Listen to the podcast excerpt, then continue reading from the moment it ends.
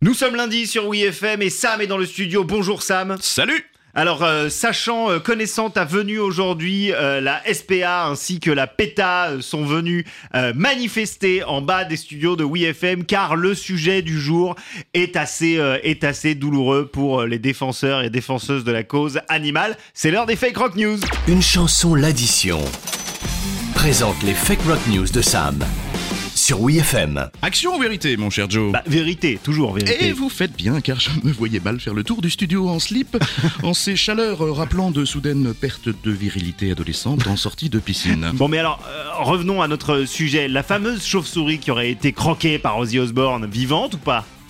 Alors, si je peux vous affirmer que si Batman fait effectivement moins le malin en Afrique, hein, eh bien cette ingestion de chiroptère sur scène en 82 est un peu plus complexe que ça. Alors, Scream for me, Joe C'est faux Oui, mais non. Ah bon? Ah oui, parce que certes les légendes sur le chanteur de Black Sabbath ne manquent pas, comme celle en 84 où Ozzy aurait sniffé des fourmis lors d'une tournée avec les Motley Crue.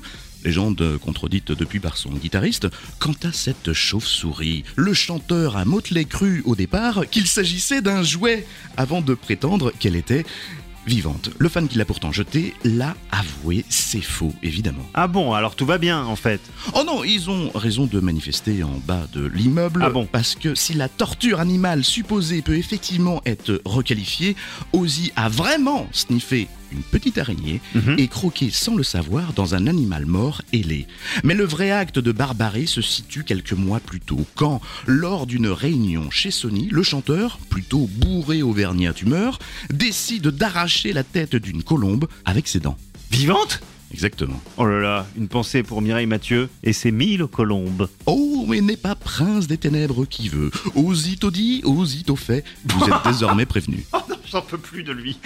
Fake rock news avec Sam de Une chanson l'addition